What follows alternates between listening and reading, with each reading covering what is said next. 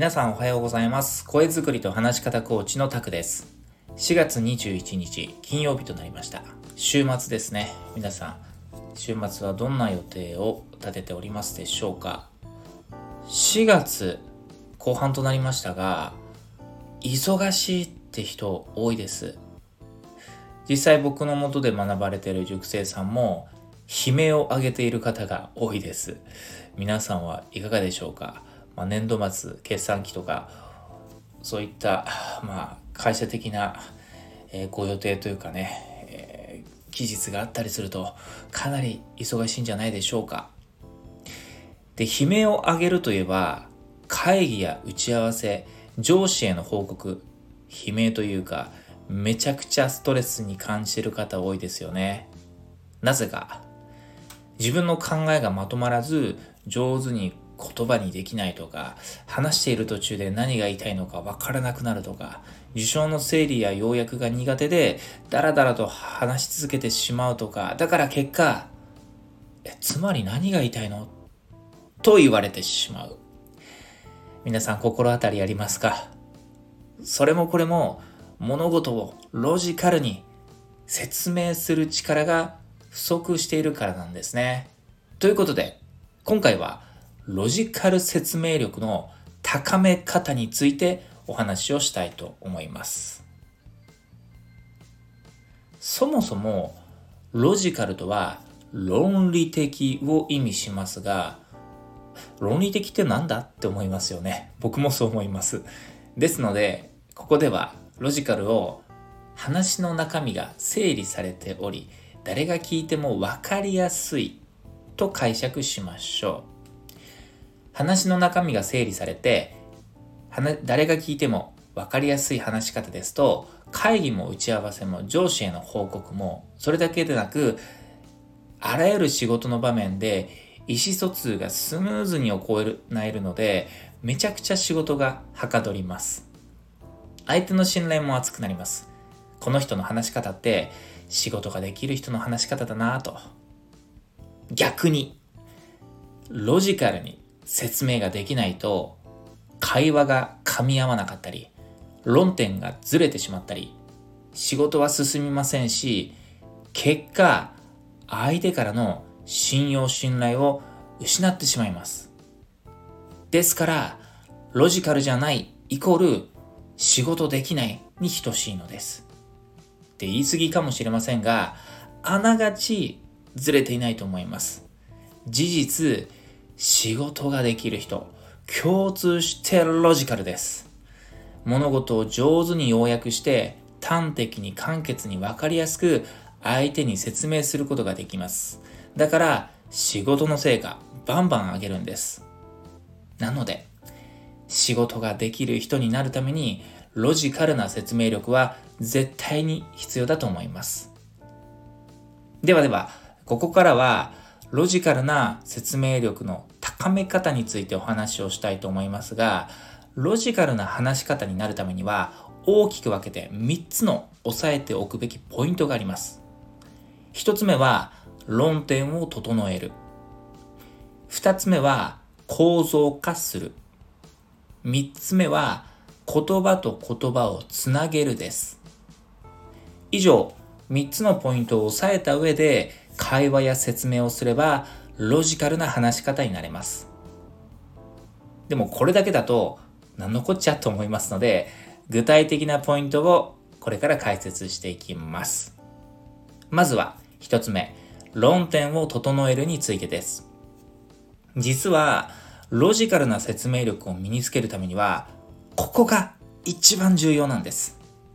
これ抜きで話し方とかフレームワークとか論理的な伝え方とか学んでも地図を見ないで知らない街に行くくらい無謀です。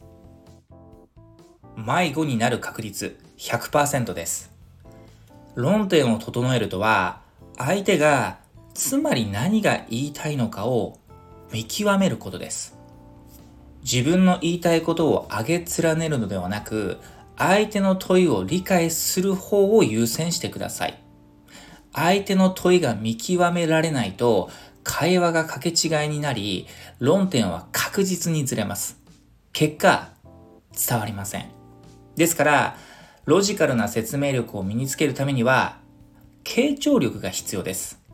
しっかりと相手の話を傾聴して、自分の言いたいことだけにとらわれず、相手の問いを見極めてください。これをイシューと言います。会話の基本は、イシュー、論点の見極めから始めましょう。続いて二つ目、構造化するについてです。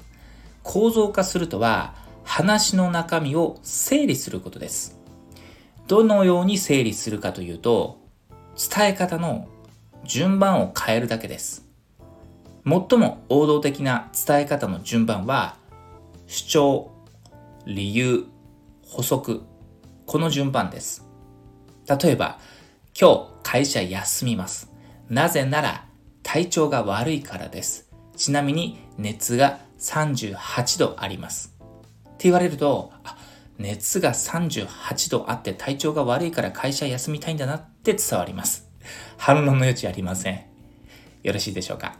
伝え方の基本は、主張、理由、補足の3点セットです。これで話の中身が構造化されます。最後に3つ目。言葉と言葉をつなげるについてです。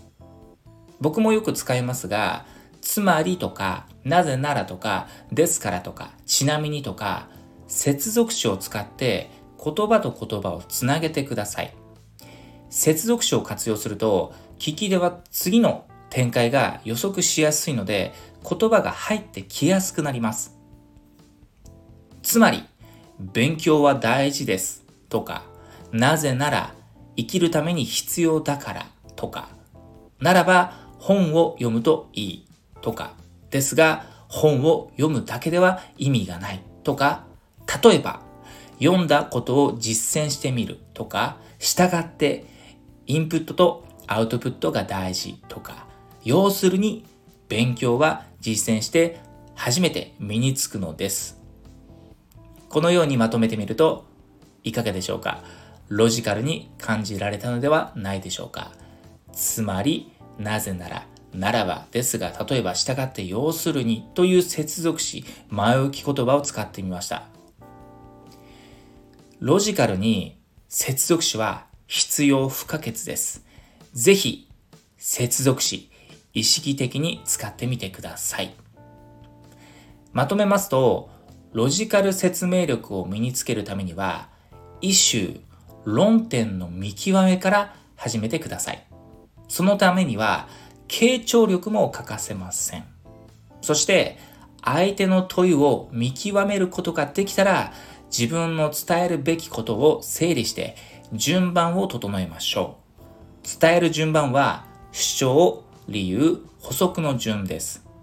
ちなみに、主張から理由に行くときは、なぜならとか、と言いますのはとか、その理由はなど接続詞でつなげてください。補足へ行くときも、ちなみに、具体的には、例えばを使ってつなげてください。さて、ここまで聞いて、いきなりできないと思ったかもしれませんが、そもそもそんなに簡単にロジカル説明力が身についたらみんな仕事で苦労しません。ですが、継続すれば必ず必ずロジカル説明力は身につきます。全然ロジカルに説明ができなかった僕がそうでしたから。なので、ぜひですね、ロジカルな話し方、日頃から意識して取り組んでみてください。ちなみに、もしロジカルな説明力をさらに本格的に学びたい、身につけていきたいなと思われた方は、4月の28日金曜日20時30分から無料にてオンラインにてロジカル説明力アップ講座を開催いたしますのでぜひご参加ください。詳細は概要欄に載せておきます。ということで今日はこの辺りにしたいと思います。皆様の気づきや変化につながればとても嬉しいです。以上、最後までお聴きいただきありがとうございました。そして、良い週末をお過ごしください。